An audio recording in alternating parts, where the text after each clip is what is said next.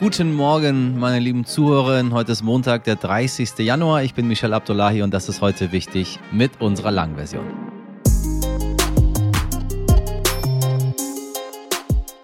Ja, herzlich willkommen zu einer neuen Woche, liebe Leute da draußen. Kennen Sie denn die Doomsday Clock? Die sogenannte Weltuntergangsuhr. Hört sich ein bisschen nach Hollywood an, aber ähm, ja, die ist ganz ernst gemeint, die soll auf die allgemeine Gefahrenlage für die Menschheit aufmerksam machen und wurde letzte Woche um 10 Sekunden vorgestellt auf 90 Sekunden vor Mitternacht.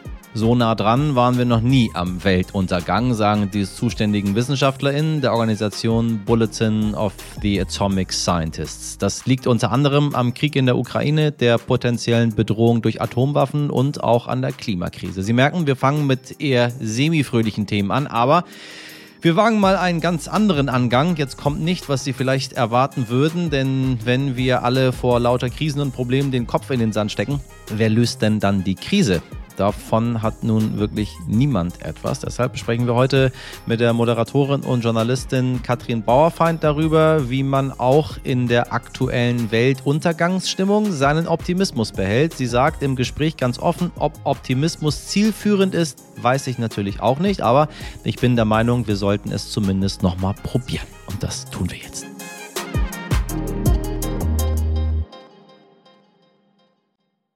Wir schauen zuerst auf das vergangene Wochenende und die neue Woche.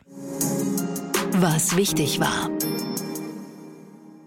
Der Nahostkonflikt kommt nicht zur Ruhe. Freitag und Samstag gab es gleich zwei Anschläge von Palästinensern in Ostjerusalem, bei denen insgesamt sieben Menschen getötet und fünf verletzt worden sind. Gewalt soll Gewalt nicht aufwiegen, aber zum Gesamtbild gehört aus unserer Perspektive auch die Information, dass nur einen Tag vorher im palästinensischen Flüchtlingslager Jenin im besetzten Westjordanland neun PalästinenserInnen von der israelischen Armee getötet worden sind. Nach den Anschlägen am Wochenende hat die israelische Regierung nun strenge Maßnahmen angekündigt. So soll, Zitat, Familien von Terroristen, die Terrorismus unterstützen, die Sozialhilfe gestrichen werden. Außerdem sollen israelische Ausweise leichter entzogen werden können und der Kauf von Waffen erleichtert werden. Diese Regeln dürften bei einer Deeskalation der Lage, sagen wir mal, nicht besonders hilfreich sein. Trotz der Spannungen sind am Samstag wieder tausende Menschen in Tel Aviv auf die Straße gegangen, um gegen die rechte Regierung von Benjamin Netanyahu zu protestieren protestieren. Die Demonstrantinnen legten auch eine Schweigeminute für die Opfer der Anschläge ein.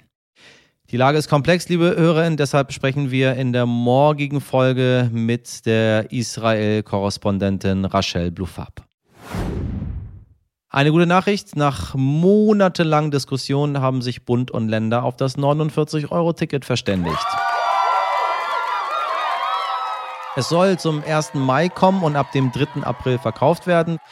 Fahrgäste können damit bundesweit alle Busse und Bahnen im Regionalverkehr nutzen, nicht aber ICEs zum Beispiel, also genau wie beim 9-Euro-Ticket im vergangenen Sommer. Einige Unklarheiten gibt es immer noch und ja, das Ticket kommt deutlich später als geplant. Außerdem eine wichtige Zusatzinformation, durch das Ticket haben die regionalen Verkehrsunternehmen weniger Umsatz. Das muss der Bund ausgleichen. Wegen dieser Beihilfe muss die EU-Kommission zustimmen. Wir wollen trotzdem ein wenig Optimismus verbreiten und freuen uns auf den ersten Mai und schauen mal, ob 49 Euro das gleiche ist wie 9 Euro. Ich glaube ja nicht.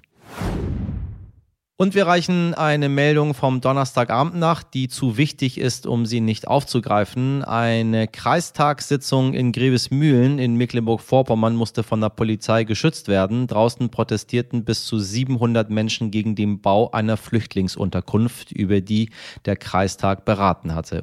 Unter den Demonstrierenden waren auch Rechtsextreme, die vorher auf rechten Kanälen zur Teilnahme aufgerufen haben sollen. Ja, einige Randalierer versuchten sich Zutritt zum Gebäude zu verschaffen.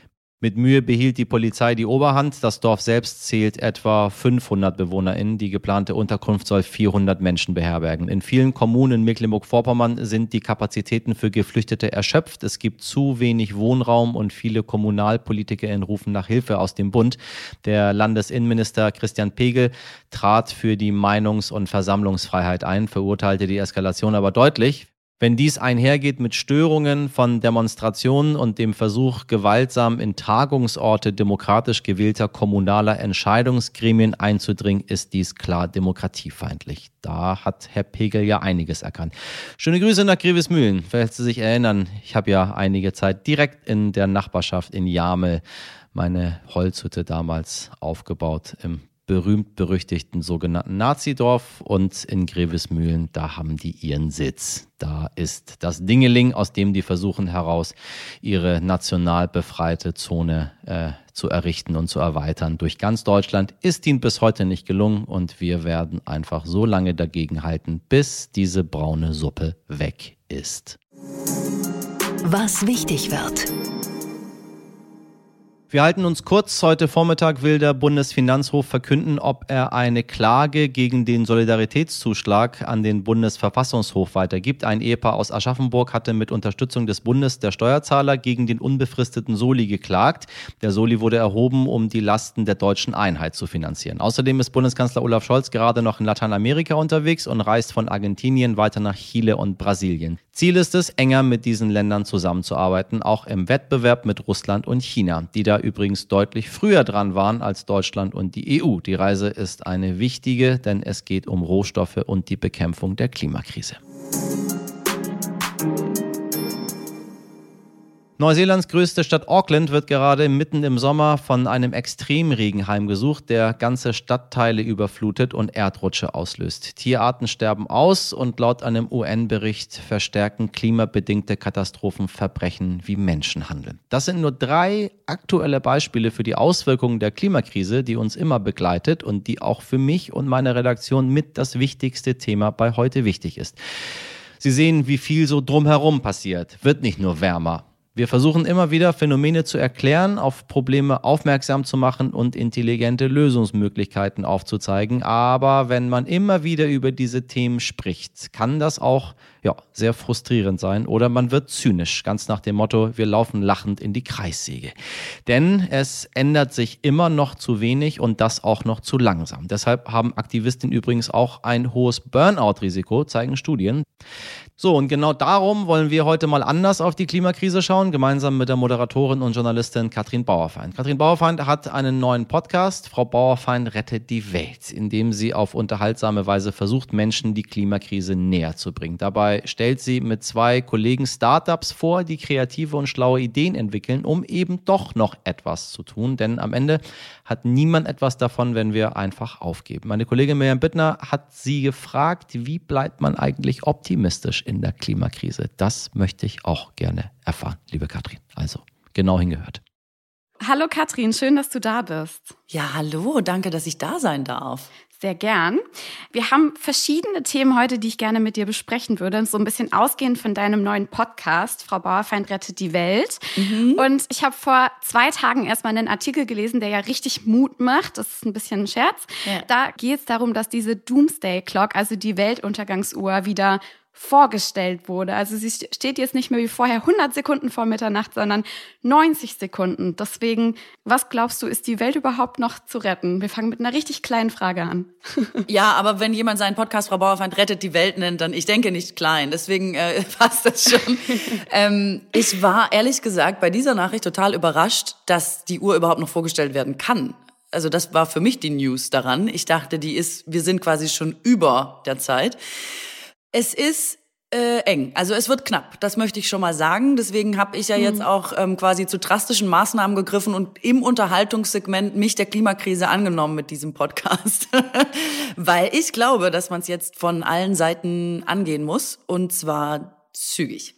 Glaubst du, wenn man von der Unterhaltungsseite noch stärker daran geht, dass die Leute besser mit diesem Thema umgehen können oder dass es ihnen vielleicht leichter fällt, sich damit auseinanderzusetzen, weil es ja schon noch schwer verdaulich? Ja, also ich bin ja der festen Überzeugung, dass Humor in allen Lebenslagen ähm, das Mittel der Wahl ist und dass es alles besser macht. Und ich glaube ja auch, dass es vieles erträglicher macht. Und habe in Deutschland manchmal das Gefühl, dass es nur ernst ist, wenn es ernst genommen wird. Und ich ja gerade finde, dass schwere Themen oder schwer verdauliche Themen, wie du gesagt hast, ähm, genau das brauchen, dass sie eben auch anders bearbeitet werden. Und Humor ist ja genau das, dass man einfach nochmal unter einem anderen Blickwinkel drauf guckt. Und wir versuchen einfach, also wir machen ja wie eine Castingshow. Die Idee des Podcasts ist zu sagen, es ist quasi bei mir wie bei Höhle der Löwen. Menschen, die eine Idee haben, wie sie die Welt retten können oder wie sie sie zumindest verbessern können, kommen zu mir, pitchen mir ihre Idee. Ich sitze da mhm. mit Johannes Strate, meinem Mitjuror, dem Sänger von Revolverheld und Ralf Kaspers, äh, bekannt aus Wissen macht A und die Sendung mit der Maus. Das sind meine Mitexperten. Dann pitchen uns die Leute ihre Idee und wir hören uns das an und wir klopfen das ab und wir gucken, ah, welches Potenzial steckt da drin, welchen Impact hat das am Ende vielleicht. Und wenn wir dann den Sieger oder die Siegerin küren, dann kann die Person beziehungsweise das Start-up mit der Idee 100.000 Euro gewinnen. Mhm um die Idee auch wirklich umsetzen zu können. Also damit eine realistische Chance besteht, nicht nur von der Weltverbesserung zu träumen, sondern auch wirklich äh, mitmachen zu können. Ja, und ähm, das hat's noch nie gegeben. Mhm. Also so eine Form von Castingshow als Podcast und auch so eine Summe hat's noch nie in einem Podcast gegeben. Und ich bin drauf gekommen, weil ich ähm, habe jahrelang den Deutschen Umweltpreis moderiert. Und da ja. gibt's so viele faszinierende und tolle Menschen, die so geile Sachen machen, wo ich immer ganz beruhigt und ganz froh weggefahren bin und dachte, ja geil Mensch, also solange es noch solche Leute gibt, besteht doch noch Hoffnung. Und genau das habe ich jetzt versucht in diesen Podcast zu packen und quasi über diese Unterhaltungsform weiterzugeben, weil ich glaube, dass das super wichtig ist. Mhm. Mir schreiben immer Leute und sagen, ja, bringt doch alles eh nichts mehr. Und wir haben ja noch 90 Sekunden. Insofern würde ich sagen, lass uns erst aufgeben, wenn nichts mehr geht. Aber noch geht ja was. Und jetzt schon zu sagen, ist uns eigentlich zu schwierig oder zu anstrengend oder zu schwer oder mh, hm, wahrscheinlich wird's nichts, finde ich, ist nicht die richtige Herangehensweise. Du hast jetzt gerade schon das Grundkonzept des Podcasts erklärt. Auf welcher Basis entscheidet ihr denn, dieses Start-up zum Beispiel zur Autobahn oder sowas, die ja dieses neue äh, Nahverkehrsmittel im Prinzip etablieren wollen, so die kommen in die nächste Runde? Also ehrlich gesagt habe ich gedacht, ich habe den geilsten Job der Welt. Bei mir kommen lauter geile Leute, die haben geile Ideen, die wollen die Welt verbessern. Ich kann die finanziell quasi äh, mit den Partnern des Podcasts so unterstützen, dass das vielleicht auch klappt. Besser kann es doch nicht laufen für mich. Aber. So, und dann saß ich da in der ersten Folge. Dann kamen die ersten zwei Startups, die treten ja bei uns in Runde eins immer direkt gegeneinander an, so ein bisschen wie das Battle-Verfahren bei The Voice, falls die Leute das kennen und erzählen, was sie für eine Idee haben. Und dann sitzt man da nach kurzer Zeit und denkt, ah, was ich nicht bedacht habe, ist, dass das zwei richtig geile Ideen sind und ich mich einfach entscheiden muss. Ja. Und dass so eine Entscheidung unfassbar schwer ist. Geht nicht nur mir so, geht echt auch Johannes und Ralf so.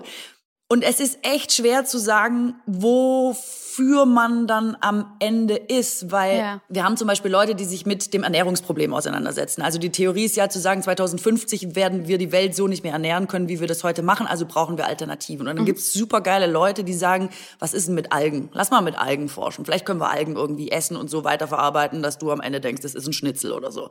Oder grillen.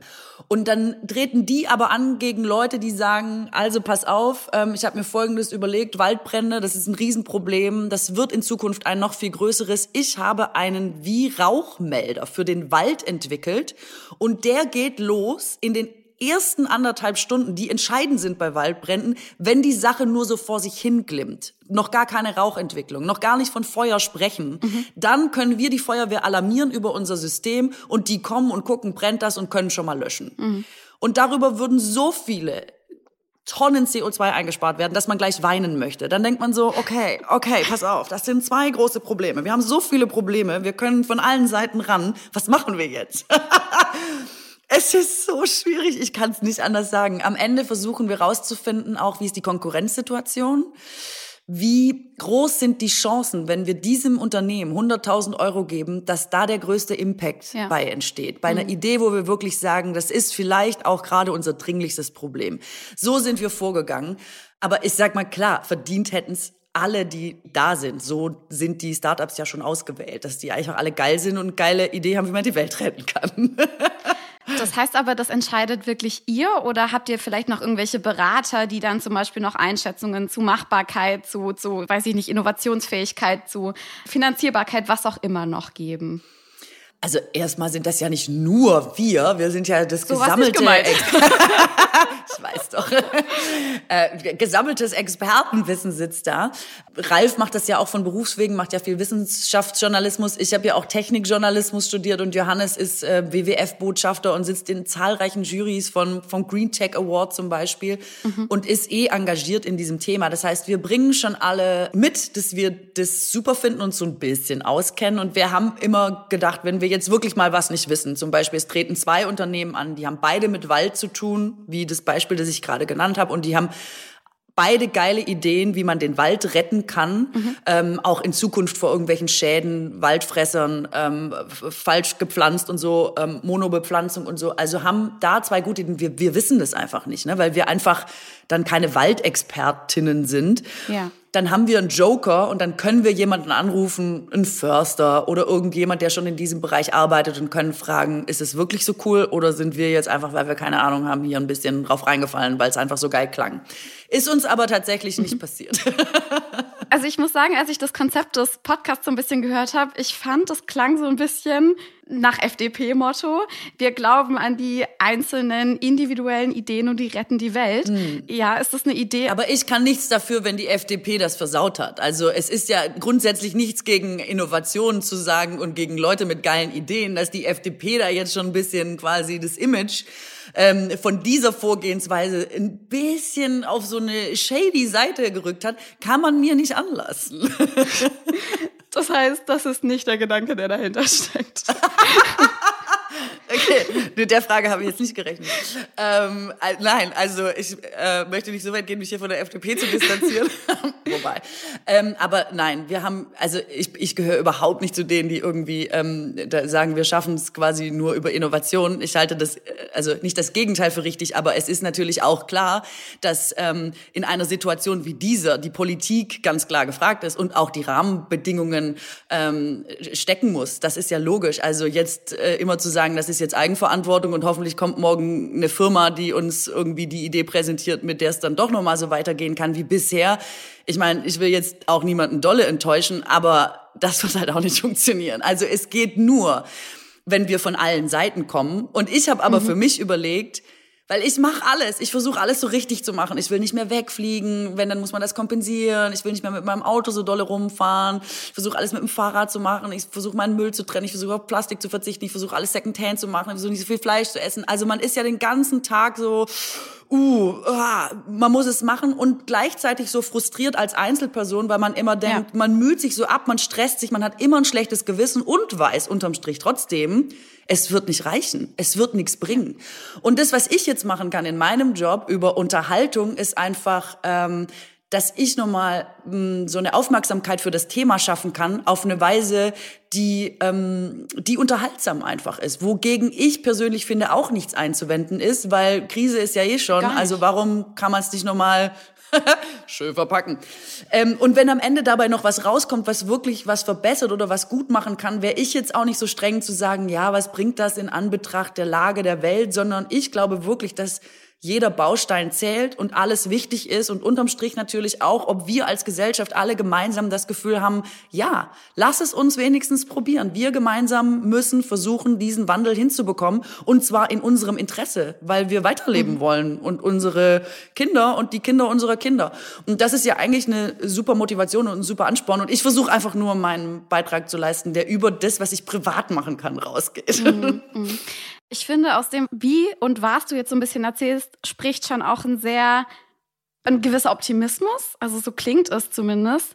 Und wenn ich mir Studien der letzten, der letzten Monate, zum Beispiel von der Bertelsmann Stiftung oder so anschaue, dann sieht man immer wieder, dass vor allem Jugendliche und junge Erwachsene viel pessimistischer in die Zukunft gucken als noch vor ein paar Jahren. Wie optimistisch bist du tatsächlich und woher nimmst du das? Also ich lebe schon mal nicht mehr so lange wie junge Menschen.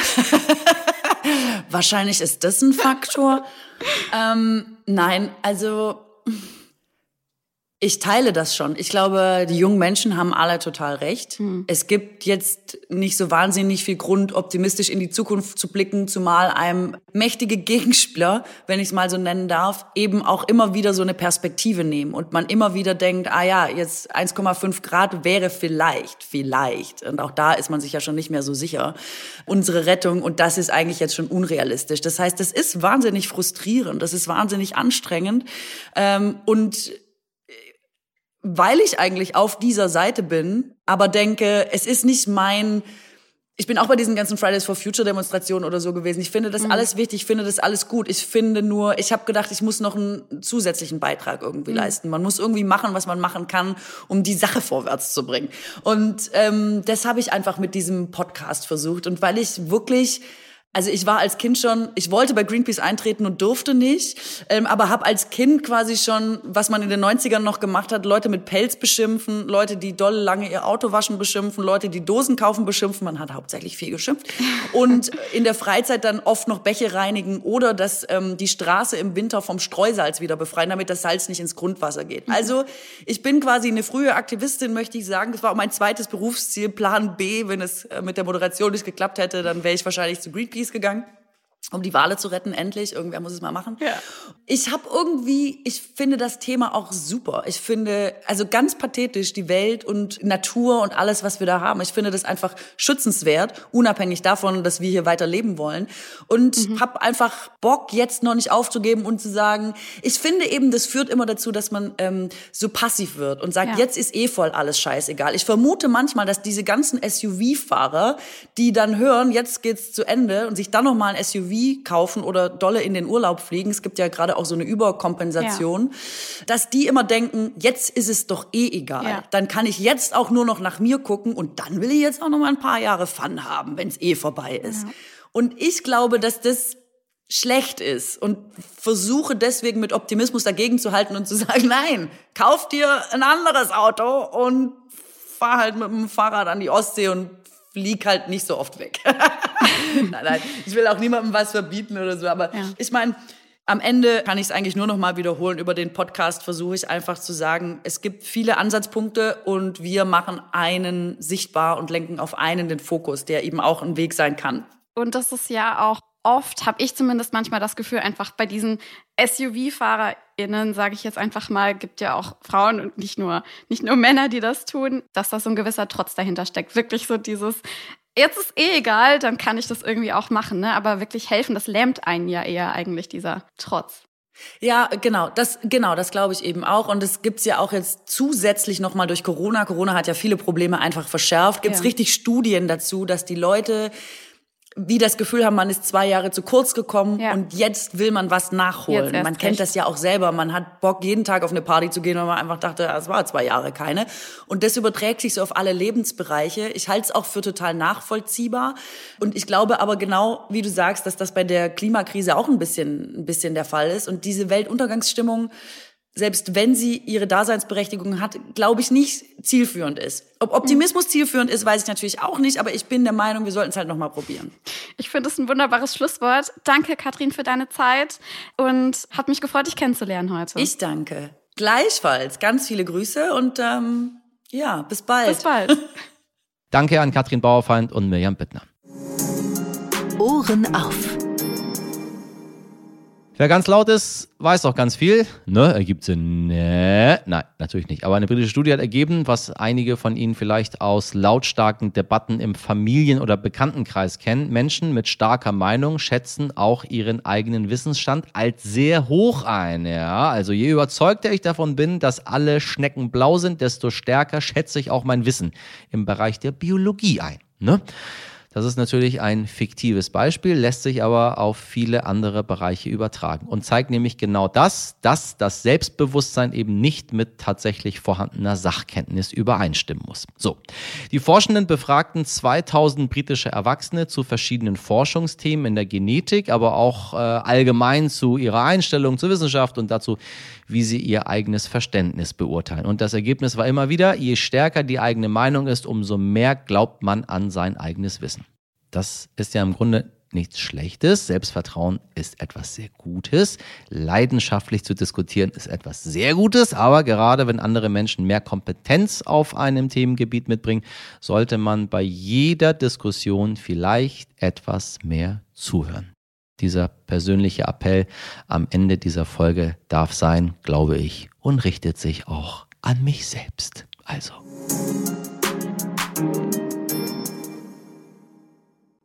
Apropos zugehört, äh, haben wir auch Ihnen, einige HörerInnen haben uns nach unserer Freitagsfolge netterweise darauf hingewiesen, dass wir den Skirennläufer Ingemar Steenmark fälschlicherweise als Frau bezeichnet haben. Tatsächlich?